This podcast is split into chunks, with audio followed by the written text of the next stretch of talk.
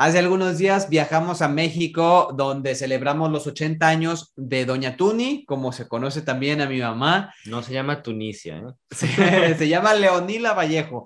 Y bueno, pues eh, platiqué con ella, me contó algunas anécdotas de su vida, de cómo fue su infancia, de cómo pues ha cambiado el mundo en 80 años. Qué interesante eso, ¿no? De que cuando ella nació, no teníamos nada de la tecnología que tenemos el día de hoy no existían los podcasts, ni el celular, ni el Facebook, ni el Instagram, ni la tele. Ni la televisión. Entonces, una plática muy interesante y mucho, mucho corazón. Así es, así es que aquí les presentamos esta plática que tuve con Mami Tuni, como la conocemos también aquí en mi familia.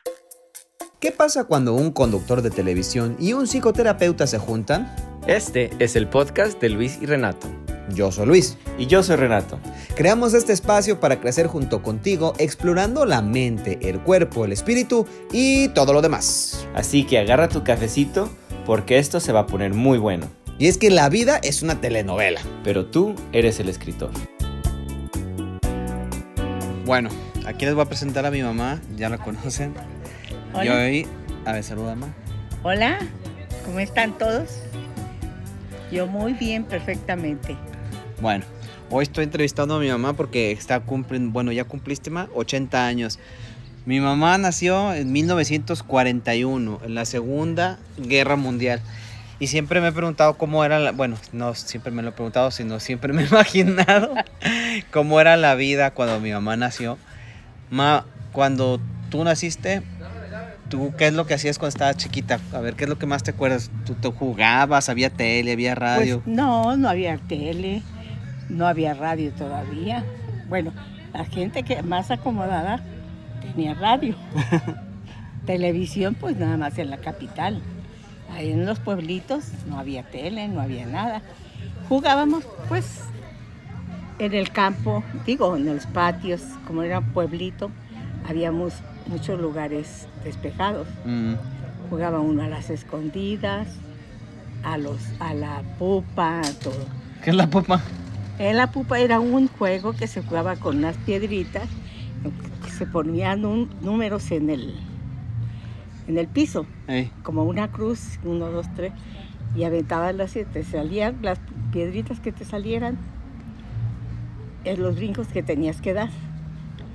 Y este, las que fueras dando, el que llegara primero a la a lo que era la, como la corona, ajá. ganaba. ¿Y qué ganaba? Pues nada. ¿eh? Pues nada. no más el simbólico el triunfo. A las escondidas había mucho donde esconderse. No había, no había muchas casas, había muchos lugares, había muchos arroyos muy bonitos que se iba uno a esconder detrás de un arroyito, detrás de un matorral, para que no nos encontraran. Eran los sueños de antes. No había tele, no había Nintendo, no había pues nada. nada. ¿Había luz en tu casa? Sí, ¿Tenía... no, no teníamos gas, cocinábamos con leña, tenía uno estufas de, digo, perdón, estufas, co- eh, es hornillas, ey, unas hornillas que se formaban con barro, pero las tenía uno bien enjarraditas, bien bonitas. Los pretiles eran de ladrillo también, igual, nada de mosaico, ni azulejo, ni nada. El piso era firme nada más, que nomás lo regaba uno, barría y era la limpieza que hacía uno. Yo me acuerdo que ni siquiera teníamos closet, ni los conocíamos. ¿Y dónde guardaban la ropa? Había unas cajas que son los baúles, que eran las cajas de antes. Ahí metía uno el agua. Pues ni tenía uno mucha ropa tampoco. ¿Cuántos pares de zapatos tenías? Zapatos, pues yo creo que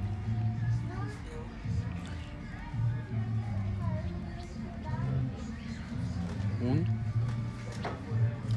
yo creo que uno o guaraches. ¿No tenías zapatos? A veces tenía uno guaraches, zapatos para los fines de semana. Nada más los domingos se cambiaba uno y se ponía los zapatos. Los demás se ponían sus guarachitos de arpones. ¿Y cuántos, cuántos cuartos había en tu casa? Mm. Era una casa de rancho, un corredor muy grande, un cuarto que era la cocina y un cuarto que era la recámara. Ahí dormíamos todos, ¿Quiénes eran todos? dos hermanos, mi hermana y yo, mi papá y mi mamá. O Pero sea, antes no había malicia. Antes dormía uno.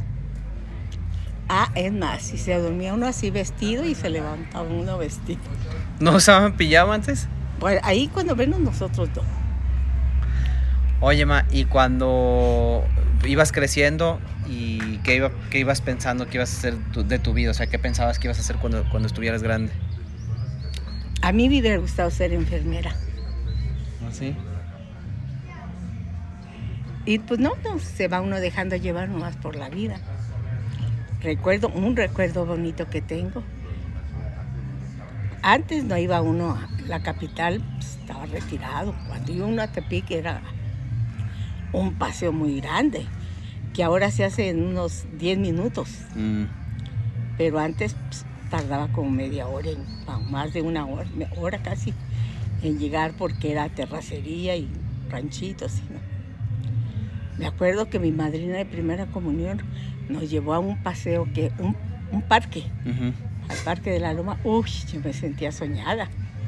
Tenía yo creo que unos 10, 11 años. Tengo una foto ahí cuando estaba en la loma. en la loma. Pero, digo, no eran cosas que, que Pues acostumbraron uno a hacer. ¿Hasta, ¿Hasta dónde estuviste en la escuela y, y qué te, te gustaba la escuela? ¿Qué, qué hacías cuando estabas chiquilla? Sí me gustaba la escuela, pero nada más estuve hasta tercero de primaria. Pero, pues no, ya por problemas de que mis familias que ya no quisieron seguir estudiando, ya tampoco me mandaron a la escuela y, y me quedé igual, Mm, burrita. Pero con todo eso creo que sé más sumas, restas y multiplicaciones sí, que muchos de ahora. que yo. ¿eh?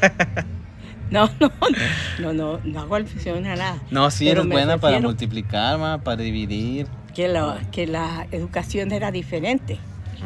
Antes sí aprendía uno, enseñaban ortografía, geografía, que yo no supe mucho porque ya de tercero para arriba le enseñaban.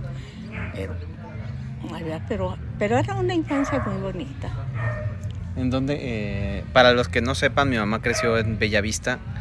Mm, es un Municipio de municipio de Tepic, ¿verdad? Cerquita de Tepic. Municipio de Tepic, sí. Y tú eres la menor de cuatro hermanos. ¿Tus hermanos, cómo era la vida con tus hermanos? Pues bien, como los hermanos normalmente que se pelean, que tienen... Pero no, más bien nos, nos llevamos muy bien. Y luego, después fuiste creciendo, tuviste muchos novios o mi papá fue tu primer novio. A ver, Ah, no, fui de un solo novio. ¿a poco? ¿Y ¿Sabes por qué? ¿Por qué? Porque tu, tu Daddy en paz descanse no me gustaba. ¿No te gusta mi papá? Él me pretendía y no me gustaba. Pero todo el mundo me regañaba porque él ya estaba más grande que yo. Y me tonteaban y todo que porque Que le hicieras caso. le hiciera caso. Entonces, pues yo no sé, yo quedé tontita, pues sí le hice caso. Pero mira, gracias a Dios están mis cinco maravillosos hijos. ¿Y después de... ¿Te enamoraste o nunca lo quisiste? No, sí. Sí, tuve muchos pretendientes, ¿eh? Más o menos. guapos y de dinero. Max, imagínate si hubieras casado, fu- fuéramos millonarios ahorita, si mi papá fuera uno de esos. Pero bueno, está bien. Pero no, está bien, ya fueron.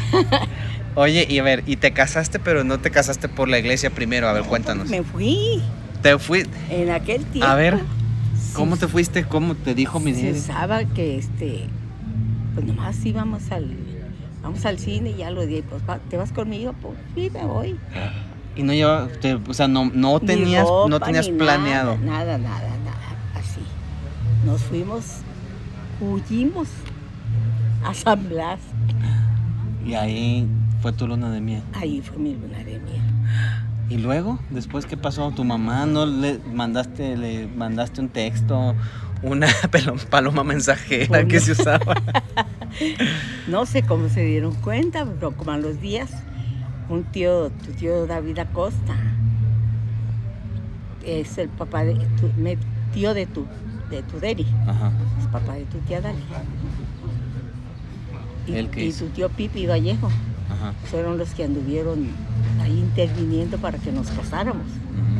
Así que a los, como a los ocho días nos casamos por el civil. Por la iglesia nunca nos casamos porque después pasó el tiempo. Cuando se iba a casar una de mis hijas, la más grande, luego la segunda, que se casó primero, yo le dije a Tuderi, ¿nos casamos? Vámonos casando por la iglesia para Ujú. esa. Y me dijo él, pues como tú quieras, a mí me da igual. Dije, bueno, pues si te da igual, pues no tiene caso, ¿verdad? Si no vas a respetar. Entonces nunca nos casamos por la iglesia. Mm. Y seguimos en Amaciato. todo. Toda la vida. Oye, y luego nacieron mis hermanas y luego también te fuiste a vivir a Estados Unidos. A ver, ¿cómo Ah, fue sí, eso? primero, primero cuando, cuando me fui con tu Deni, Después de que te fuiste, Juida. después de que me fui cuida, estuvimos viviendo en Tepic junto con tu tía Dali y tu tío Mon, tenían una casita rentada y ahí vivíamos los cuatro. Ya después cuando iban a hacer Perla, que ya ese día que en cuanto nació, nos regresamos a Bellavista. Ujú. Rentamos una casa en Bellavista. Ahí estuvimos viviendo por dos años en Bellavista. Ujú. Y de ahí de Bellavista nos, fui- nos fuimos a Estados Unidos. En Estados Unidos duramos como siete y ocho años. Tu papá quiso que nos regresáramos a Tepic porque, porque él se le hacía que, que no le gustaba la educación de Estados Unidos para sus hijas.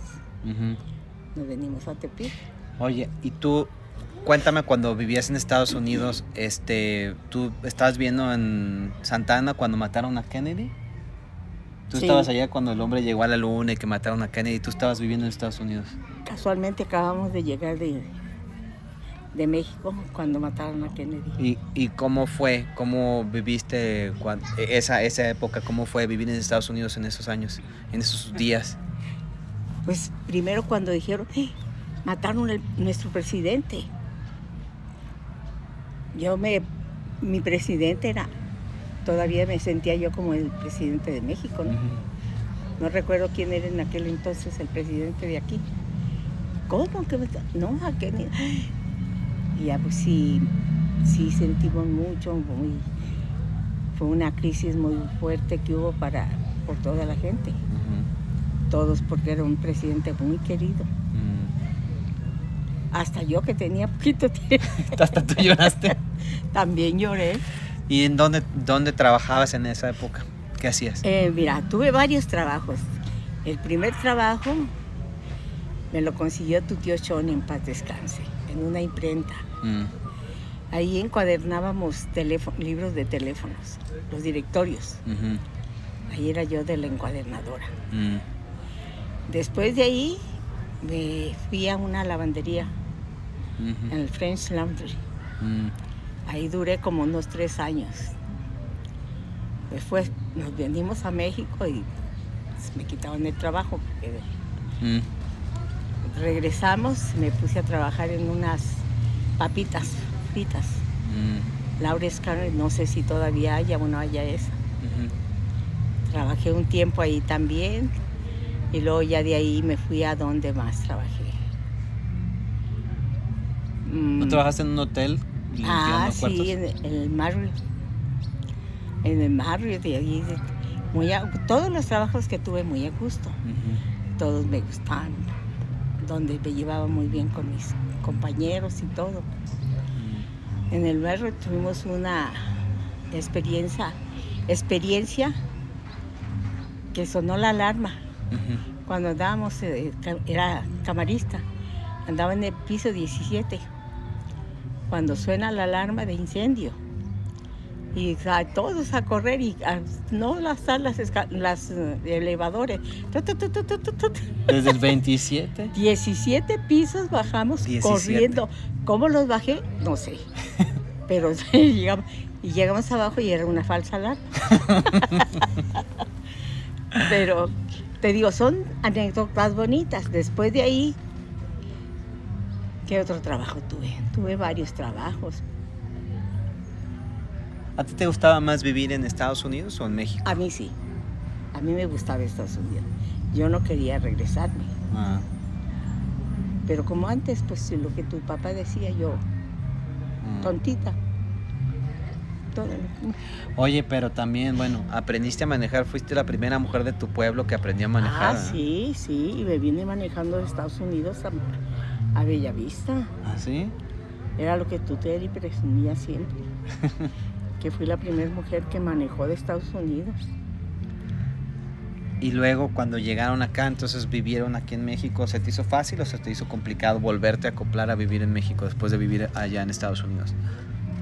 Pues batallé porque se me hacía muy diferente.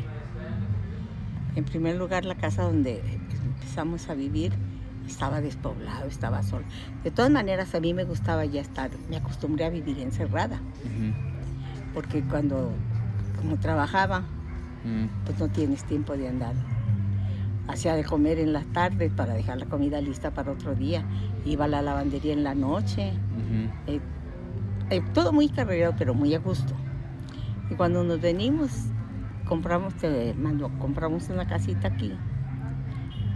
Pero la casa más cercana, no sé, ¿qué te parece como después de, aquel, de aquella casa grande que se ve? Ujú. ¿Cuántos Estaba lejos, como unos 100 metros, Pues yo creo que más. 200 metros.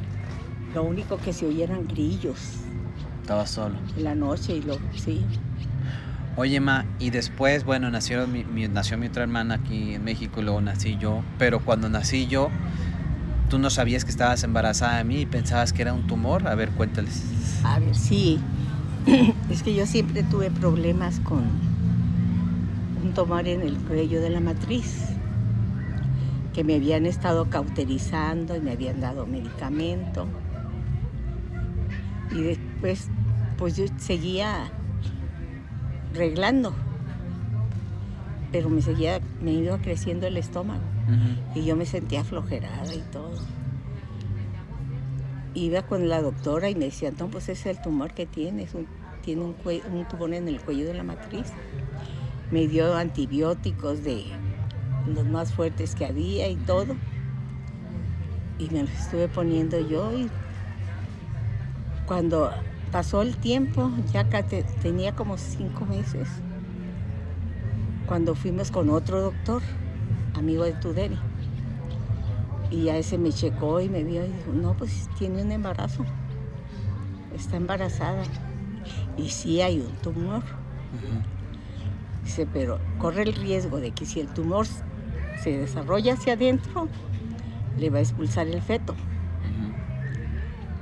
Y si se sigue creciendo por fuera y su, y su bebé nace, puede, con tanto antibiótico que tomó, todos los medicamentos, los más fuertes porque llevaba yo todas las recetas, todo, todo lo que tomó, dice, si su bebé nace, puede tener alguna tara.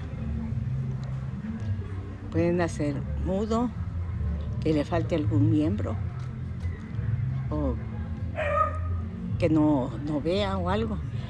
En el mejor de los casos, sería que el tumor se creciera hacia adentro y le expulsara el feto. Y yo le decía, doctor, pero, pero si hay el riesgo de que ese bebé nazca mal, ¿por qué no me provoca un aborto? Si solo se viene, no lo vamos a detener. Y si no, Mm. como venga. Pues así estuvimos esperando. Ya de entonces yo ya no podía salir porque fue puro estar encamada, puro estar en reposo.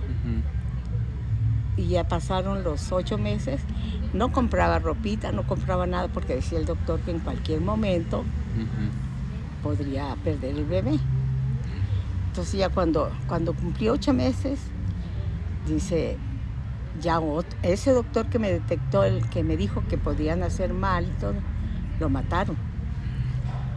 Se metieron a su consultorio, no sé si sería alguna venganza o algo, lo mataron. Muy buen doctor, pero lo mataron.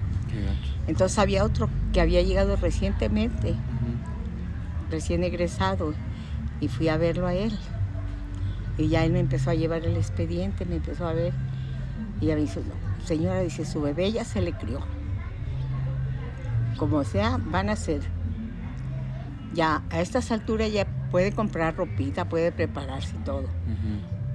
Porque ya va, ahora sí ya se crió, ya no lo va a expulsar. Y si lo expulsa, podemos salvarlo, porque ya va a ser ocho meses.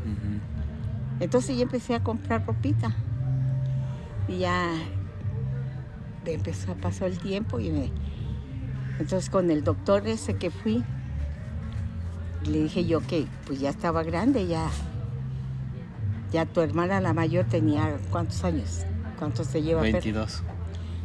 Tu hermana la mayor tenía 22, la otra 18 y así. Y yo le decía, pues yo ya estoy vieja para tener más. Y si este bebé que me estaba cuidando viene en camino, desde Gaby también supuestamente me estuve cuidando y ¿por qué no me liga las trompas? Sí, dice yo. Entonces íbamos a ir a un sanatorio de monjas y ahí no nos permitieron no nos permitían, entonces dijo el doctor, el único sanatorio que, le, que me permiten hacerle ligadura de trompas es en el Guadalupe, Mm, que era un, un sanatorio sin renombre todavía.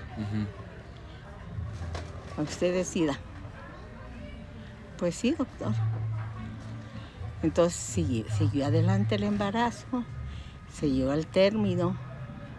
Ya a los nueve, a ocho y medio ya empecé a salir, empecé a caminar. y ya con la anuencia del doctor, que ya me decía que sí, sí podía salvarse ya si nacía. Pero la angustia era que cómo, Mm. cómo nacería. Entonces, pues yo le pedía mucho a Dios que naciera bien, que si me lo iba a dejar, me lo dejara. Cuando ya, hay una anécdota curiosa, cuando iba a nacer ya, este, teníamos un carrito viejo. Entonces ya estaba, que ya me, me sentía yo mal, fue cumpleaños de una de mis sobrinas, fuimos al pastel, nos regresamos del pastel, yo ya me sentía medio mala, llegué y me bañé, me alisté mi, mi maletita para el hospital y ya fui le, le hablé a Tuderi. Ra- Raúl, Raúl, creo que ya van a ser el bebé. Vamos a... Ah, que te lleven tus hijas y tu hermano. que te lleven al hospital. Tenía- teníamos un carrito viejo que cada rato se nos paraba. Pues nos subíamos, nos subimos al carro y ahí vamos. Y luego se nos paraba y bájate mami, porque iban a empujar el carro. Y se iban empujando el Y- carro con él al hospital. Y iban ellas empujando el carro y súbete mami otra vez. Me volví a subir y otra vez se nos volvió a parar y bájate mami. Llegamos al hospital y ya a las 8 de la mañana nació este bebé que tienen aquí enfrente. Este. Que gracias a Dios está sano perfectamente y creo que es todos mis hijos son muy inteligentes, muy brillantes. Que no te digan tus hermanas, que no te digan tus hermanas, pero creo que es el que más ha destacado. Se ponen celosas. Y ya, que no oigan, ¿eh? Y ya este, nació el niño, eso sí, al nacer él, se reventó el tumor. Ent- Entonces alcanzó a, a caerle algo en, en el ojito. Y nació pues con un ojo. Aparte lo sacaron con, con force. Yo me puse muy mala, se me tuve un paro cardiorrespiratorio y este, el doctor trataba de. Recuerdo que me decía, El doctor, señora, señora, despierte, mire, mire, vea a su bebé. Pero yo sentía que me iba a gusto, a gusto, mucha, mucha paz y tranquilidad. Y el doctor me, me cacheteaba, cacheteaba y me puso no sé qué tantas cosas. Total que ya cuando volví, ya me dice, mire señora, ah, qué susto me dio, se nos andaba yendo. Uy, Dice, pero mire, aquí está su bebé. Y nomás me acuerdo que volteé así, lo vi todavía medio atarantada. Dije, pobrecito, qué feo está. Es, o sea, yo. es que, o sea, él ya no está nada feo, ¿verdad? Pero en aquel entonces lo sacaron con force. Entonces se le veía su cabecita mal, Hinchado, pues sí. hinchado, el ojo y todo. Pero gracias a Dios se ha compuesto mucho. Ay, no. ¿eh? Pues ese es un, poqui- un Y poquito. luego, espérame, déjate A ver, perdón. una anécdota. A ver. Que digo, como no, no salí en el embarazo, pues mucha gente no se dio cuenta de embarazada. Una vecinita, ya cuando mi niño tenía como tres meses o cuatro más o menos, salía el, andaba yo en la tienda con la bebé abrazado y me dice una vecina de la tiendita, señora, ¿es suyo el niño? Sí. Ay, este sí está bonito. Ya no les digas a mis hermanas, se van a enojar. Y luego dice, "Pues, porque nosotros estamos Así que después de que nació muy feo, aquí está, bien, y sin ningún problema, todo gracias a Dios. Le pedí yo tanto a Dios que me concedió, y aquí lo tengo, mire, Mm. Mm, disfrutando de él y disfrutando con ustedes. Pues sí. Ay, ma, yo creo que vamos a ocupar hacer una segunda, tercera o cuarta parte de la plática con mi mamá porque como ven tiene muchas anécdotas y pues el día de hoy vamos a cortar la transmisión. Quédense pendientes porque yo creo que sí va a haber más partes con mi Uy, mamá. sí, falta que les platique de la fábrica, de cuando trabajé, como unos meses, ¿verdad? Pero no, Trabajó mi mamá en una fábrica textil, así es que bueno, aquí estamos celebrando con ella sus 80 añitos de vida, sus primeros 80 años. Gracias Gracias, muchas gracias. por las Y sigan apoyando a mi hijo, que es la cosa más hermosa que me dio Dios. Ah, Que no oigan tus hermanas. no, son cinco maravillosos hijos que tengo, todos. Nueve nietos y dos bisnietos. tres, mi, Todos. tres bisnietos. Tres bisnietos. Sí, sí. Y todos maravillosos. Mm. Todos listos, inteligentes, profesionistas. Adiós, ya no les hago más largo el tiempo. Oigan, vamos a despedir. Gracias, gracias a todos por sus corazoncitos, por sus badges. Muchas gracias, oigan, a este a Renato, a BSG y a D Guerrero por sus badges. Muchas, muchas gracias, oigan, a Renato, Víctor, eh, Daniel. Oigan, pues seguimos, eh, vamos a seguir platicando próximamente y bueno, ahí se feliciten a mi madre, ahí decirle happy birthday a través de sus comentarios. Nos vemos. Thank you. Gracias, gracias. Qué plática tan interesante y qué bonito el poder conectar con nuestros seres queridos, especialmente los que ya están de la tercera edad. Se me hace muy importante, ¿verdad?, que nosotros tengamos esta oportunidad de platicar con ellos. Así que si ustedes tienen sus papás vivos, sus abuelitos vivos, platiquen con ellos, escuchen las historias. Eh, Esto, esta plática que tuvimos hoy con Mamituni, yo creo que tiene que haber otra parte, ¿no? Porque las historias de nuestros, de nuestros seres queridos, no nada más porque los queremos, sino porque vivieron en otros tiempos, son tan interesantes. No dejemos que nuestras historias se olviden. Hay que continuar con esta eh, bonita tradición de continuar con la narrativa, con contar historias que valen la pena.